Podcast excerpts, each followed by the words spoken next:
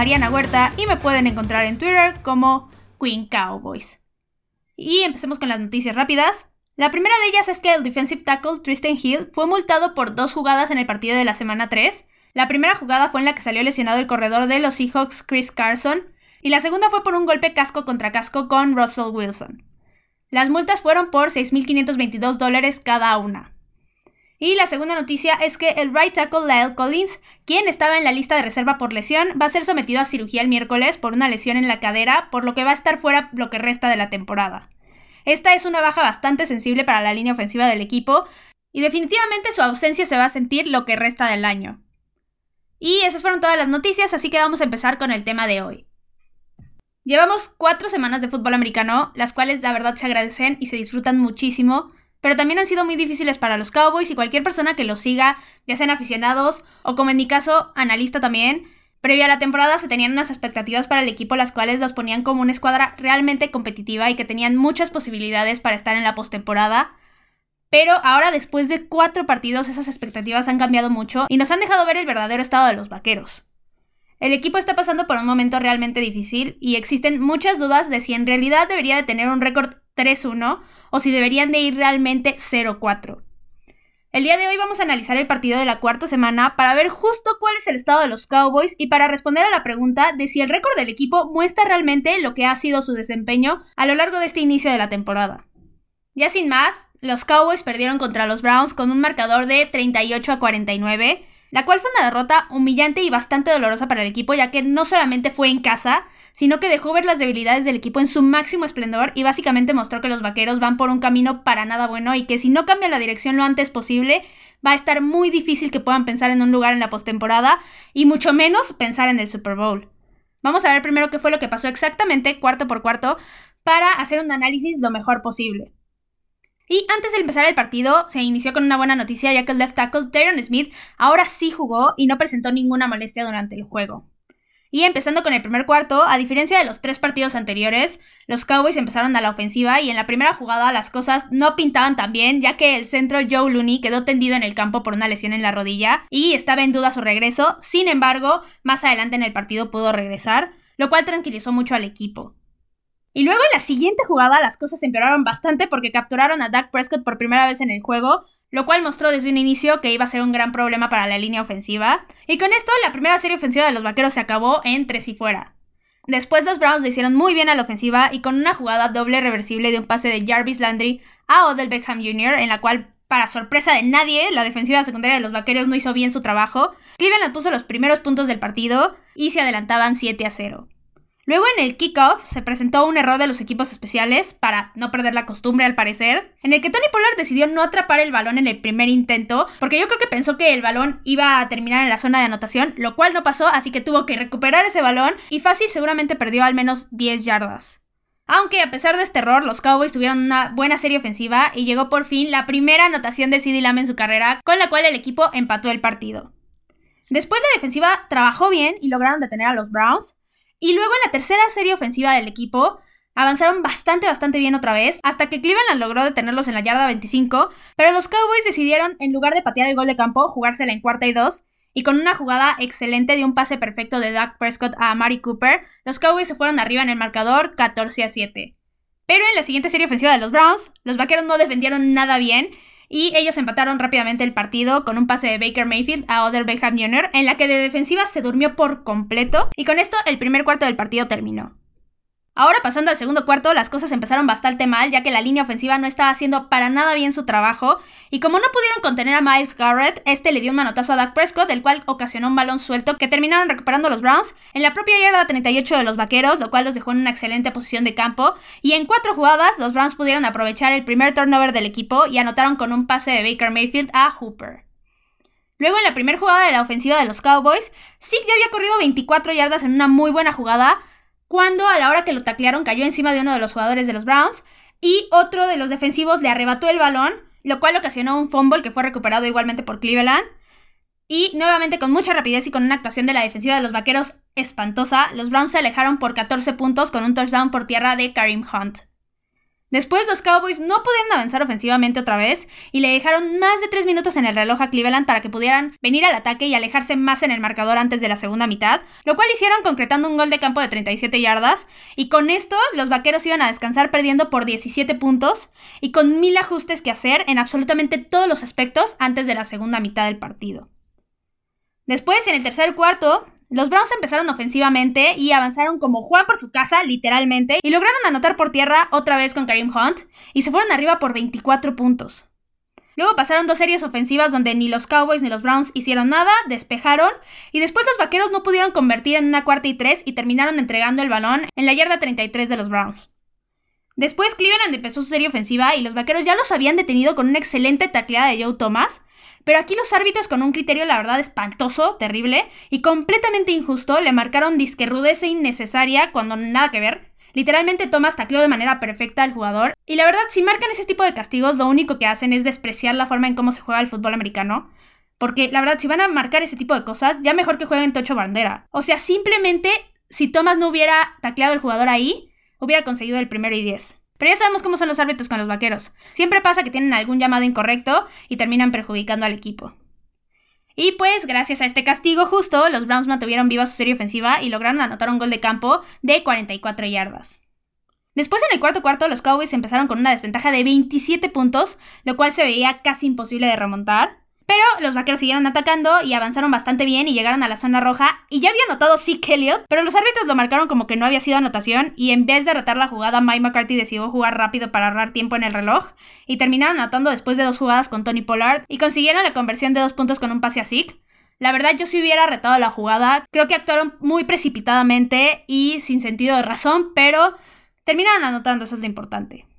Y después de la anotación, en el kickoff, los Cowboys pusieron el balón como si fueran a patear corto, pero patearon largo y lograron detener la ofensiva de los Browns. Y cuando regresaron al ataque, otra vez lograron avanzar bastante bien y rápido y anotaron con Dalton Schultz y consiguieron la conversión con una jugada muy bien diseñada de acarreo de Dak Prescott por el centro. Pero aquí los vaqueros todavía seguían perdiendo con un marcador de 30 a 41.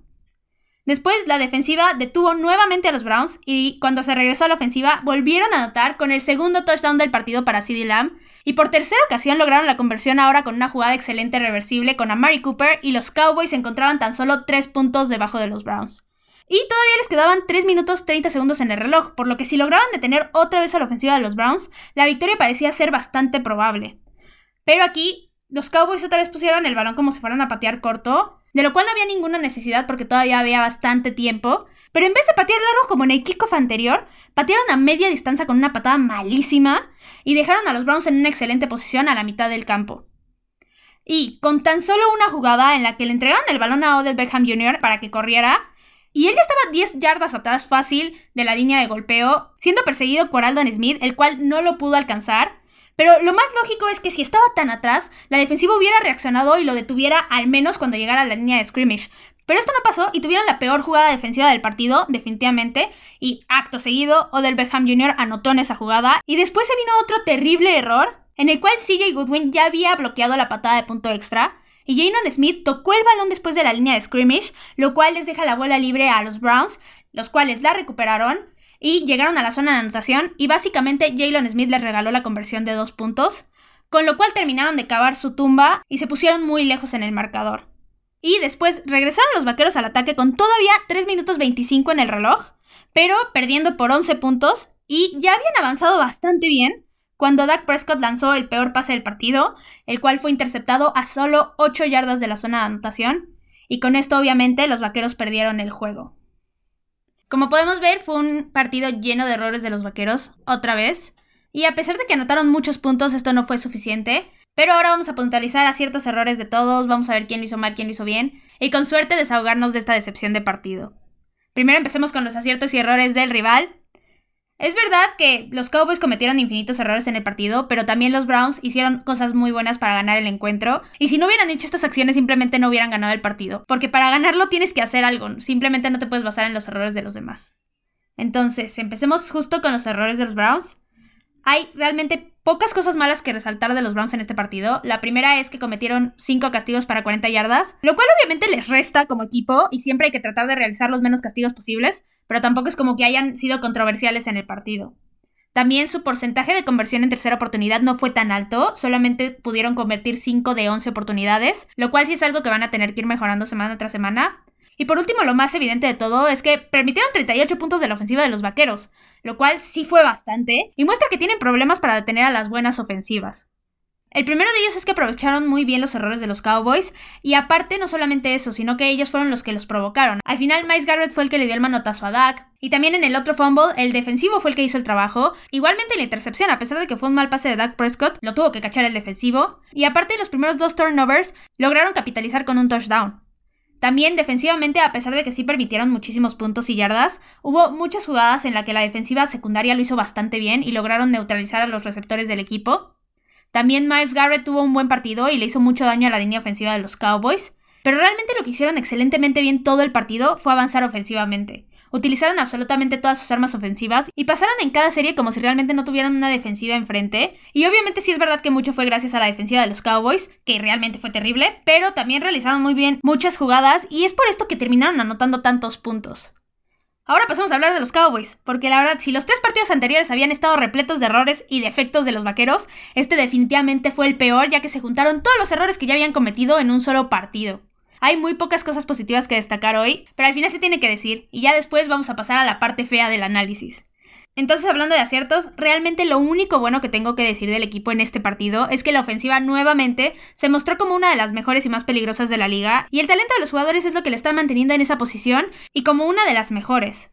Los wide receivers y los tight end están teniendo una conexión increíble con Dak Prescott y están ocasionando mucho daño a las defensivas. Este Six sigue siendo uno de los mejores corredores de la liga y aunque no le den el balón, de lo cual vamos a hablar más adelante, y también a pesar de que la línea no está siendo excelente, lo mínimo alcanza para que estos jugadores puedan lograr las jugadas y anotar tantos puntos y tener tantas yardas en los encuentros. Y ahora pasemos a los errores. Primero empecemos con los turnovers. Ya van tres semanas que las entregas de balón ponen contra la pared a los vaqueros y es evidente que no se están corrigiendo estos errores en los entrenamientos.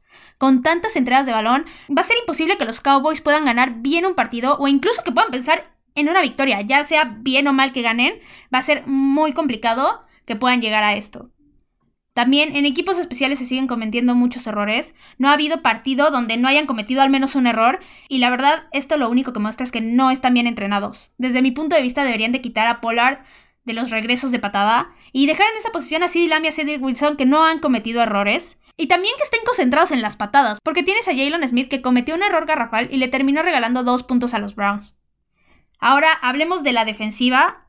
Ahora sí cada vez me convenzo más de que la defensiva de los Vaqueros es una de las peores de la liga, si no es que la peor. No están deteniendo a ninguna ofensiva, ni por tierra, ni por aire, ni por ningún lado. Hablando de números, más concretamente, permitieron 202 yardas y 3 touchdowns por aire. Y por tierra permitieron 307 yardas y 3 touchdowns sin el corredor principal de los Browns que salió en el primer cuarto. Esto es inaudito, la verdad. La defensiva no está leyendo bien las jugadas, no taclea bien, se pierden en las coberturas, caen en todos los engaños, no generan ninguna jugada grande y prácticamente hacen todo mal. Así de fácil. Literalmente, la primera captura real del partido llegó hasta el cuarto cuarto, lo cual es inaceptable, porque con cualquier coreback es básico que si tú lo estás presionando, es más probable que cometa errores. Y más si tenías un Baker Mayfield enfrente, que normalmente lanza intercepciones, no puedo creer que no hayan presionado en más jugadas al coreback. También otra vez cometieron muchos castigos tontos, que al final determinan regalando yardas al rival y terminan manchando el desempeño del equipo. En este partido en particular, lo que vi es que se veían muy desconectados y desconcentrados, sobre todo la defensiva que se veía sin la energía necesaria para poder contribuir con la victoria.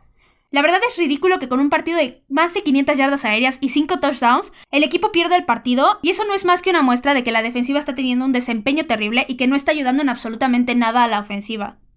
También otro error que me preocupa bastante es que, ok, está bien que estés lanzando más y que estés ocupando a todos tus wide receivers y tight ends, que lo están haciendo muy bien, pero se les está olvidando que su mejor jugador es Zeke Elliott y no le están dando el balón. O sea, en este partido tuvo 54 yardas y en el anterior tuvo 37. Y solamente basándonos en números, la estadística muestra que cuando Zeke rebasa las 100 yardas en cualquier partido, las probabilidades de que el equipo gane son de casi el 80%. Entonces, la verdad, yo no entiendo por qué Mike McCarthy no le está dando más el balón. Y también culpando a Kellen Moore, porque al final él es el que está mandando las jugadas y es el coordinador ofensivo. Y me parece completamente absurdo no utilizar a tu mejor arma del equipo, porque al final es como si te estuvieras metiendo el pie solo. Tienen que usar a Zeke Elliott, no estoy descubriendo el hilo negro. Es algo evidente que se ha visto en las últimas cuatro temporadas. Tienen que encontrar ese balance entre, ok, sí, el juego aéreo, pero también teniendo como base el juego terrestre. Y tienen que utilizar bastante más el play action porque en este juego también se les olvidó por completo. Ahora hablando específicamente de los jugadores, voy a empezar con los que se destacaron, porque la verdad hubo nada más 5 jugadores que para mí jugaron bien en este partido. El primero de ellos fue CD Lamb, obviamente. Él me sacó una sonrisa en el partido porque al fin lo pudimos ver en la zona de anotación y consiguió dos touchdowns, lo cual no está nada mal. Él cada vez se ve más confiado y más a gusto y está tomando muy buen ritmo.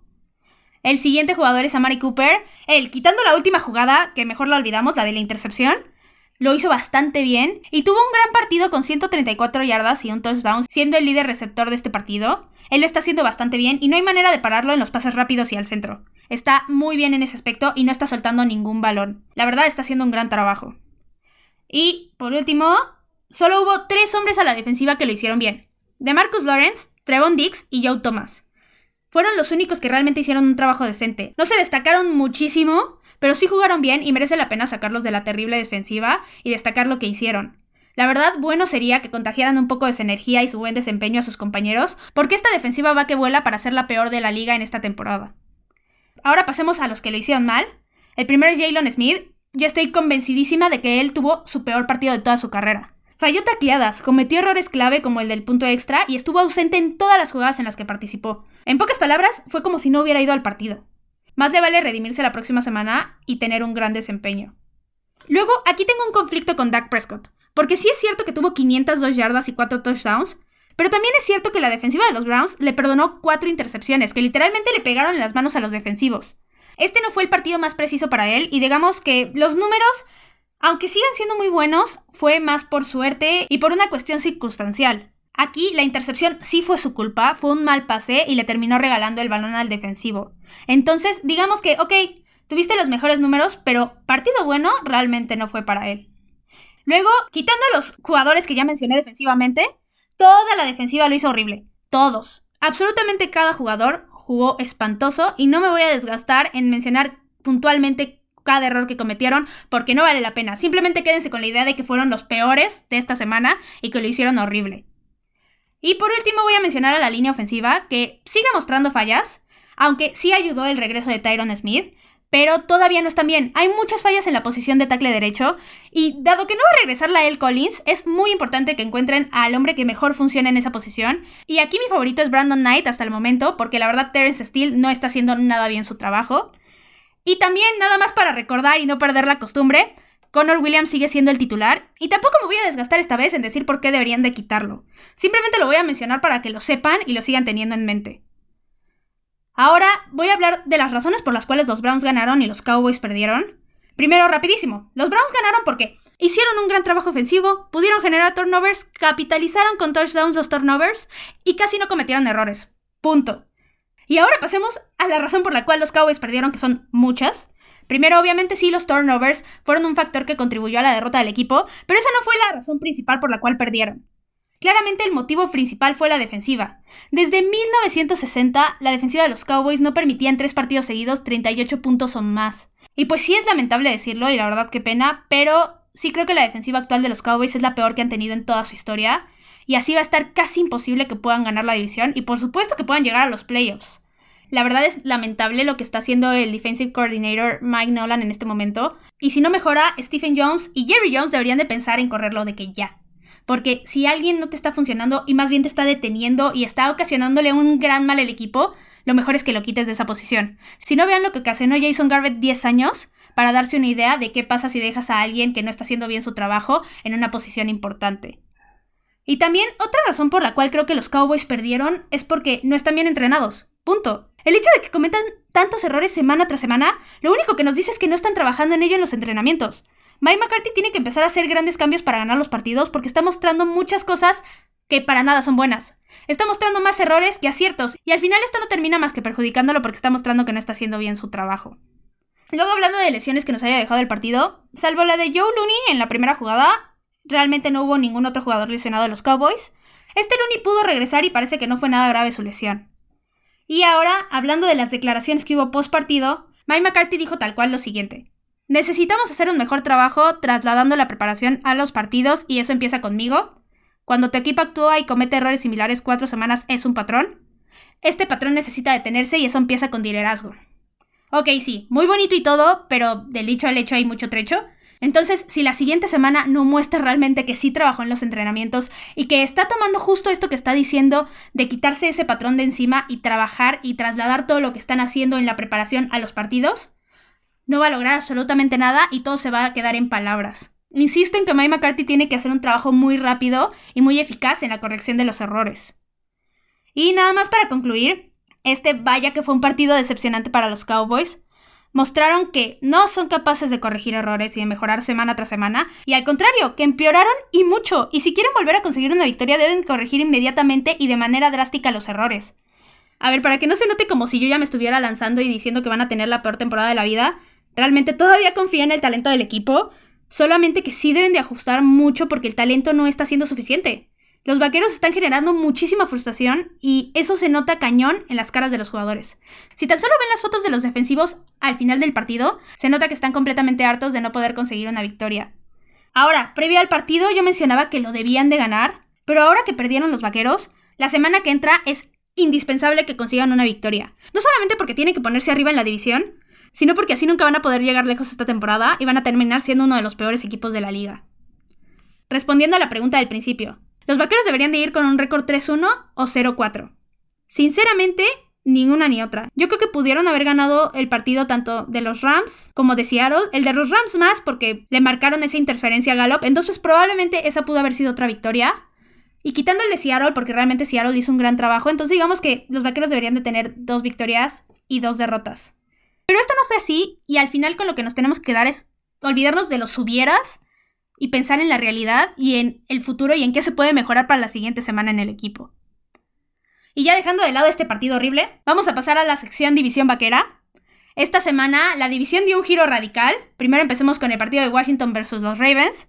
Aquí Washington la tuvo muy complicada porque se enfrentó a uno de los equipos mejor posicionados al momento y completamente candidato al Super Bowl. Aquí no pudieron pelear mucho y terminaron perdiendo con un marcador de 17 a 31. Luego el siguiente partido fue el de los Giants contra los Rams.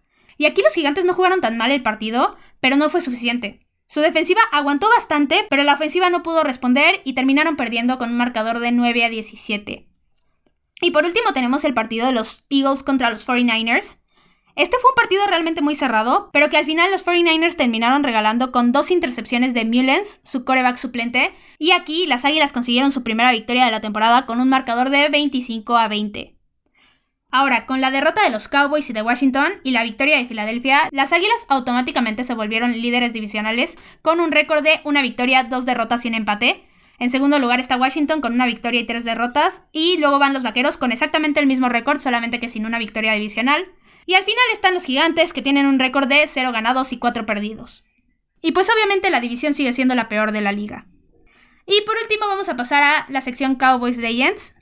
Y el día de hoy voy a hablar de un jugador que desearía tener en estos momentos, ya que ayudaría muchísimo a la defensiva, y él es Roy Williams.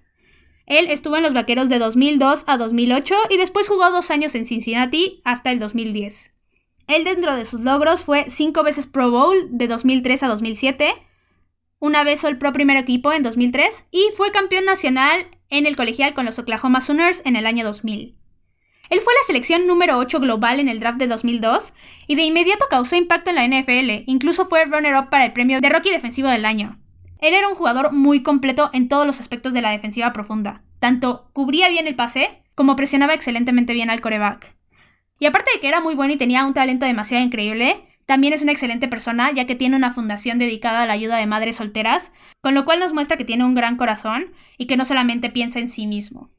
Y justo lo que les decía, ahorita lo que más necesitan los Cowboys es mejorar defensivamente y un hombre como Williams le vendría muy bien al equipo. Se necesita un jugador como él que tenga un gran talento, pero que también sea un líder para cambiar el rumbo defensivo del equipo. Porque si no, yo ya les anticipé las consecuencias. Van a ser la peor defensiva de la liga este año. Y eso fue todo por hoy. Recuerden que me pueden seguir en Twitter en arroba Queen Cowboys o también en la cuenta de Tres y Fuera Cowboys igualmente en Twitter. Cualquier duda, sugerencia, aclaración, comentario, ya saben que la pueden dejar ahí en Twitter. También si les gustan los episodios, recuerden recomendarlos con quien ustedes gusten. Y esperen mucho más contenido porque los Cowboys no terminan y nosotros tampoco. Tres y fuera, Cowboys. Hola, soy Rudy Jacinto, creador de Tres y Fuera. Si te gustó el programa de hoy, suscríbete a este y otros podcasts de la familia Tres y Fuera. Tres y Fuera NFL, Tres y Fuera Fútbol, Tres y Fuera de tu equipo favorito y claro, el canal de Tres y Fuera YouTube con videos todos los días. Porque si tu equipo existe, Tres y Fuera lo cubre.